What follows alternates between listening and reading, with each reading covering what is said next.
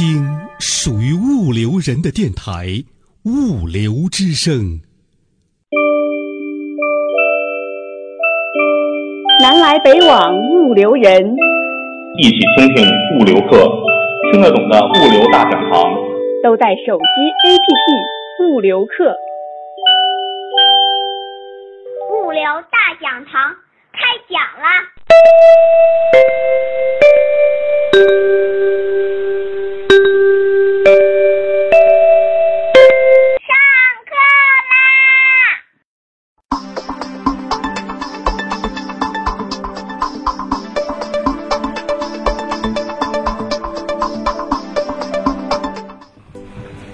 刚才张总呢给大家简单介绍一下我们这个 G 七，目前呢，呃，我们是呃应该算在国内做的比较好的一点的，专注在公路运输的一个互联网的服务公司。呃，比较自豪的是呢，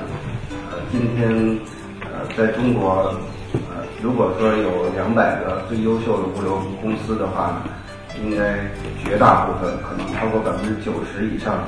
都在或多或少的用机器的服务。呃，今天呢，我们 每一天，呃，在机器上产生的车辆的呃自动的出发和到达的次数呢，应该远远高于整个中国的民航的飞机的起降的这个次数。呃，应该百分之六十以上，啊、按分钟啊、或者小时。呃，计准点的卡车航班都运行在机器的这个系统上，所以我们在过去的几年里呢，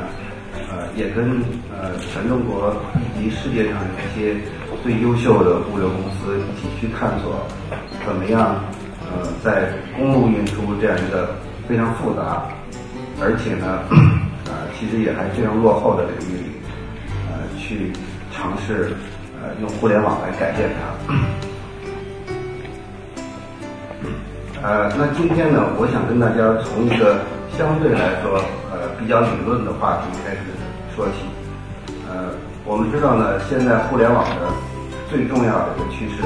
在产业界，就是能够去去除所有的中介。那么我们呃不由得就要问一个问题，就是将来。在物流行业，还有没有必要存在其他的第三方？是不是呢？呃，我们只需要货主以及那个开着卡车的司机就能解决所有的问题。那这个听起来呢是非常可笑的一个问题，但实际上呢，在出租车行业里，实际上今天的出租车公司已经完全没有任何价值。如果没有政府的参与，所有的出租车公司已经都倒闭了，而剩下的呢，只是我们客人以及呢，呃，司机中间呢还有不能叫中介的滴滴和快递，所以呢，这个问题，呃，其实不是个虚无缥缈的问题，是个现实的问题。啊，如果今天不发生，假设它必定会发生的话，那也会在五年或者十年之后发生。所以我的主要的一个问题就是说，在未来五到十年之后，如果互联网确实啊非常大程度的改变了物流行业，会不会呃只剩下货主、司机呃以及我们这种互联网公司？那呃实际上呢，我的答案呢是在绝大部分场合下不会是这样的。为什么呢？啊，因为其实去中介化最重要的就是收益，其实是降低了交易的成本。啊，那么每一层中介呢，可能会有百分之十五到二十的利润，所以呢，加到司机那儿呢，司机就挣得太少了，或者付的太多了。那么 在相当的情况下呢，呃，我们举一个例子，就是说，啊，比方说保洁公司，它每天生产一个计划。每天呢，啊，他都要啊往全中国的每一个方向呢运若干车货，而且不是一车，是若干多车。比方说，他从广州呢一定要运三十车或者五十车到北京，那么这样一个货运的需求呢，它很难由单个的司机来完成。因为它保洁公司呢，它为了满足客户的要求，它需要这个服务有确定性。所谓的确定性呢，也就是说，无论今天我是一车还是三十车，无论今天呢是春节啊还是五一，我都希望呢准时八点半那有车发出去。这时候呢，任何一个独立的司机，只看这一票活挣多少钱的司机呢，是不能直接满足保洁的要求的，因为保洁需要一个确定性服务，因为有确定性服务这样一个需求呢，实际上，呃，一个运输的组织呢，就必然会存在。所以我们讲呢，就是实际上车队老板说的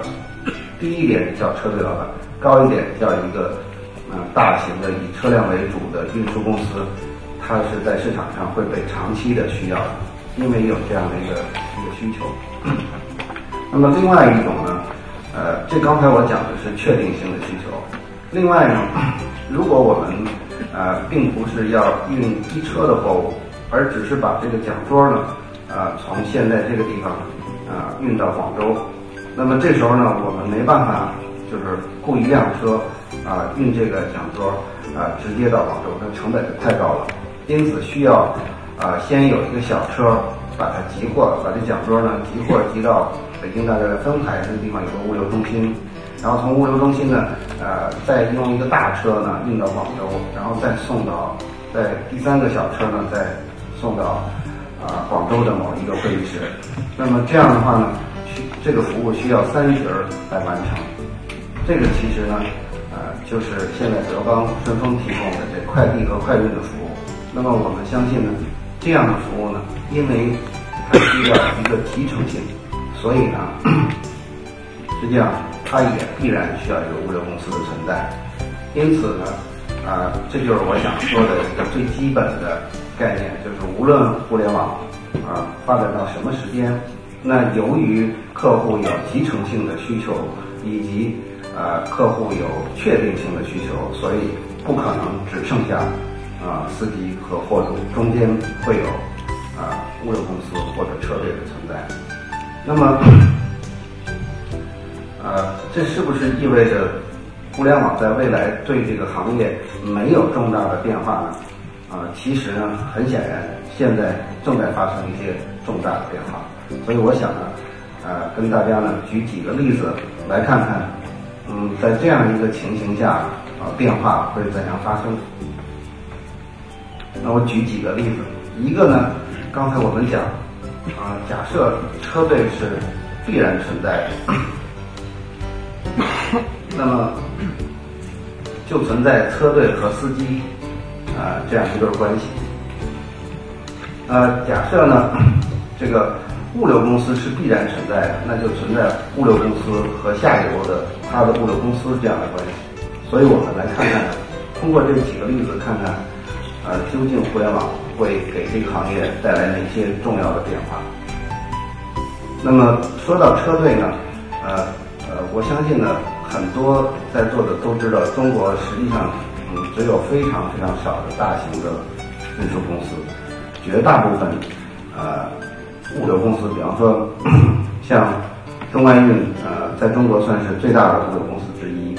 但是它拥有的车辆呢，可能也就一两千辆，跟美国最大的运输公司拥有的车辆是十万辆、二十万辆比呢，还是一个 零毛凤角。那么是为什么呢？实际上，我们拿一个具体的例子，就是呃，在中国同样一辆沃尔沃的卡车，啊、走在同样的高速公路上，啊、这辆卡车耗费的油呢，大概比呃在欧洲呢多百分之十五。那为什么会多百分之十五呢？呃，是其中一个原因。大家看到这是呃司机在干嘛？啊，他在就把这个油呢从油桶里拉出来，因为油桶的那个油呢属于老板，啊，他把拉出来卖掉。但是除了这个油可以卖掉呢，其实它底下那轮胎也可以卖掉，很多事儿都可以卖掉。所以呢，因为这样的原因，所以平均起来看，好像我们的油耗是特别高。那那有的老板说呢，说那啊、让司机来自己负责油耗啊、包干儿啊，那会不会就好一些呢？那其实包干儿也有另外的严重问题，因为如果一辆这个六十吨的大卡车在高速公路上，最省油的方式呢是放在空档，它滑行。当然，如果大家开车回家，你最好不要就是路过这样的车，因为非常危险。因为滑行的车呢，基本上刹的是就是刹不住的，而且它要刹车也会对那个变速箱什么之类的产生重大的影响。所以其实包车包油，或者说啊老板自己负责油，都是一件就非常不容易的事儿。因为这样的不容易，所以中国的车队就做不大。那么但是呢？呃，我这里要讲的一个案例呢，其实就这家公司，这家公司过去十年里都都是把车卖掉，但是最近呢，他开始买成批的买这种非常大的卡车，为什么呢？因为呃，它的信息环境发生了根本性的变化，就当我们呢，在这个车辆的发动机上装一个呃一个抗阻线的接头之后呢，实际上。这个发动机的所有运转情况就能够通过呃互联网呢传到后端。那么呃什么叫所有运转情况呢？也就是司机每一次踩油门，每一次踩刹车，每一次转向，大概每秒钟呢会有两组数据，通通呢都会打包传到平台上。因此呢，实际上平台所知道的司机的驾驶的行为比。司机自己还要清楚，因此会产生的结果，大家看到这两个司机开车不同的结果。绿色的代表呢，它在经济驾驶范围里；红色的代表呢，它在不经济的驾驶范围里。就是比方说，我是个性急的人，就是那那幅图，因为我一会儿刹车，一会儿油门，一会儿刹车，一会儿油门，所以它永远在不经济的转速下。那这个司机呢，他是个非常沉稳的司机，永远都。基本上开在七十迈左右，他的油耗很好，所以过去老板是没办法知道，其实司机自己也不一定很清楚。那么有了这样的技术之后呢，就是当我们把车车的运转情况、发动机的运转情况、驾驶的方式都把它跟互联网连在一起之后呢，实际上我们就发现司机和老板呢之间没有信息不透明，他们俩。站在同样的一个新的信息的环境下，在这样的环境下呢，这两个人之间呢就有机会从博弈变成合作。为什么有机会变呃从博弈变成合作呢？因为这时候老板就可以设置一个动态的节油工资，这个油耗和你开车的方式呢结合在一起，使得呢每个司机呢每一天啊。干完活之后呢，他能知道今天开了四个小时的车，开了就是啊六百公里，四个小时不能开六百公里，呃三百公里，然后呢，他应该挣多少钱，嗯节油多少钱，啊安全多少钱，这在过去是不可能的。因此呢，有了这种方式之后呢，实际上这个老板呢就可以从一辆车到十辆车到一百辆车，一千辆车甚至更多。过去呢，在中国呢是很难出现这样的车队，就一辆车一个月可以开三万公里，油耗呢低于三十升。啊，我告诉大家呢，如果呃你家里有这样一辆卡车，一定是非常非常赚钱的。但是事实上呢，绝大部分中国的卡车呢是一个月只能开一万二千公里，然后油耗呢大概三十八四十这样，所以呢，这样的卡车就是。会使得这个车队就有机会，呃，就是做更多更多的生意。而且呢，司机呢，其实在这个环境下呢，呃，我上个月看他们这个车队的司机，啊，他的工资呢，都是平均来说的，其实是超过一万二、一万四的。所以对司机来说，这是一个非常好的工作，就是一个月可以挣这么多钱。所以呢。这个我想说的这第一个案例是什么意思呢？就是说，由于我们的互联网的信息环境发生了变化，啊，导致呢司机和老板之间的关系发生变化，因此呢，车队就可以不断的变大，那 这个我们有一个呃大车队的客户呢，在过去的两年里，呃从零呢一直到发展到一万多台车，而且呢自己管的车呢啊、今年呢也超过了一千台。过去要超过一千台的车队呢，需要培养十年到二十年的时间，而这个公司呢，它就用了一种新的方式呢，可以呃在两年内呢变成一个非常大的超级的车队。所以因此呢，将来在呃这个中国的市场上，大家会逐渐会看到说那个运输公司的组织化程度会大幅度的提高。那这个跟互联网呢是有非常大的关系。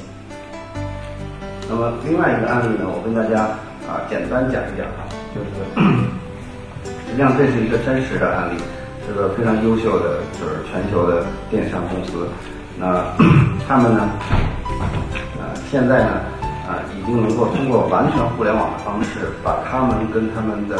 下游的啊车队或者叫承运商呢连接在一起。实现了这个 我们叫做就是物流上的协作的关系。呃，这里头呢，呃，大家看到，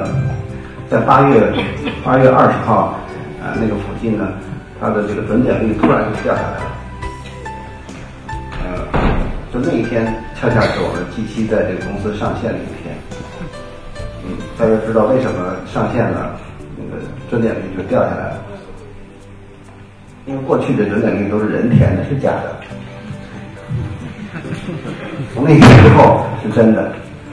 啊，因为从那一天八月二十号之后，系统上线那一天之后呢，所有的准点率的统计是互联网自己统计的，根据车辆移动的到达时间和出发时间统计，所以它准点率，呃，突然一下就从哎接近百分之一百掉到了不到百分之八十，但现在看看开始慢慢爬升了。但这是真实的爬升。那，在这个案例里头呢，呃，我我想我们是头一次在中国呢，呃，把一个货主，而且是非常优秀的货主，跟他们所有物流公司的所有车辆实时连在一起，而且每一天呢，呃，每一天他们的呃呃任务呢，都是通过互联网直接到这些车队，那么车队呢，都是通过互联网。直接呃自动的由车来反馈所有的出发和到达的情况。换句话说呢，这两家公司啊在网上是永远连在一起，每一条任务都连在一起，而且是自动的，几乎不需要人重新输入任何信息。那所以货主呢也会看得见，就像自己的车队一样看得见在全国各地的所有的情况。啊，他也会看得见呢，呃自己的。每一个班次现在的运行的情况，而且这些情况，呃，非常好的是都是真实的，而且不用花钱，因为互联网会自动的产生这些数据。而且万一呢，他真的堵了车呢，司机可以用自己的智能手机呢，拍一张照片，告诉这个呃系统平台，然后我们的系统呢会自动的会比比对当天当时的。路况跟这个司机拍照的情况来确认，啊，这个返点是不是一个合理的情况？如果不是真实的，就会罚款。那么最后呢，大家看到就是说，啊，这个货主，他会看见自己所有的物流公司，啊，他们这一个月下来的业绩的表现，就是他们的啊准点率。以及不准点的情况，晚点的情况是什么原因？然后，有的车队呢是因为天气原因，有的车队呢是因为调度的原因等等。那么在过去呢，这样的情况，呃，就几乎是不可以得到的。那么这个案例，我想说明另外一个问题，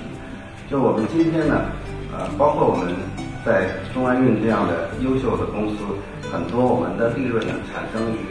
啊，运输的差价，比如说我们跟客户呢收六毛，跟呃，然后车队呢给四毛，但是在这个案例里面呢，呃，这个货主并没有雇佣任何的第三方的管理公司，啊，他直接找的就是这些车队，那么 直接找车队呢，他付出的唯一的成本其实就是我们机器的这个基本的平台，而且我们基本上是免费给他用的，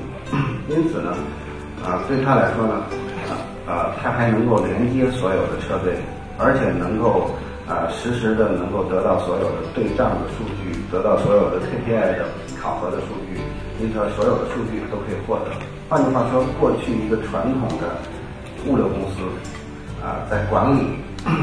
下游车队的 KPI，然后采购运力，然后然后去呃算钱，所有这些价值呢，嗯，现在已经扁平化到一些互联网平台所提供的价值。因此呢，我想说呢，就是说啊，以运输管理为核心的这些物流公司啊，肯定是要被颠覆的，在未来。呃，除非你提供更长链条的，像中原物这样，提供更多的增值服务、金融等等，才能够活下来。今天百分之九十以上的第三方物流公司提供的很简单的运输管理服务，在这个市场里，未来肯定是要消失。啊，那接下来因为时间呢比较少了，我就不多说，一般案例我不讲了哈。因为过一会儿那个正好毕丽阳会讲到这个话题，啊，我想就最后总结一下，其实呢，呃，在过去几年里，除了刚才我讲的物流产业内部会发生非常大的变化以外，呃，实际上呢，呃，我们发现最近呃产生的新的一种公司，比方说外卖公司，外卖公司呢今天呃已经这个货量呢。就是这个订单的量已经超过了每一天嗯三四百万张单，已经很快就有可能会超过淘淘宝的订单的数量。那么这样一种公司呢，实际上啊，他们正在以完全不同的方式进入物流行业。它实际上外贸公司呢，它雇的就是呃快递员，然后他给客户提供的服务呢，实际上也是一种就是物流的服务，但是它已经完全不是物流公司了。所以，对物流公司来说呢，尤其那些快递公司，就受到了这样一种新的不是物流公司的新的线上公司非常严重的挑战。也就是说，我这外卖公司我没有雇任何人，没有任何仓库，啊，然后 我也很轻，但是我通过重新定义客户的需求、消费者的需求呢，来管理了整个的 配送的链条。那我拿走了最重要的呃消费者的最终的啊那个。溢价的部分，但是没有承担社会上任何的呃固定的资产和固定的劳动力，所以这一种就是非常轻的和原来物流公司非常重的这种啊博弈呢，我现在我相信在未来对物流产业呢会产生非常重要的影响。那我今天呢大概就说这么多，我想最后总结一句呢，呃，在过去十年里。对物流产生最重要影响的是高速公路，没有高速公路就没有我们今天的快递、快运这些非常好的物流服务。那么未来十年里，对物流产生最大影响的肯定是互联网，会是这种软的这个信息的呃基础设施，将很大程度改变物流，包括供应链。倾听物流人自己的网络电台物流之声，您可以下载手机 APP 喜马拉雅或荔枝 FM，搜索电台物流之声，下载您喜欢的专辑，想听就听。还可以语音回复微信公众号物流文化，或将自己的声音文件或文字稿件发送至电子邮箱 cctv 五六 com at 幺二六点 com，审验通过的投稿就可以在物流之声发布了。物流之声，感谢您的收听，再见。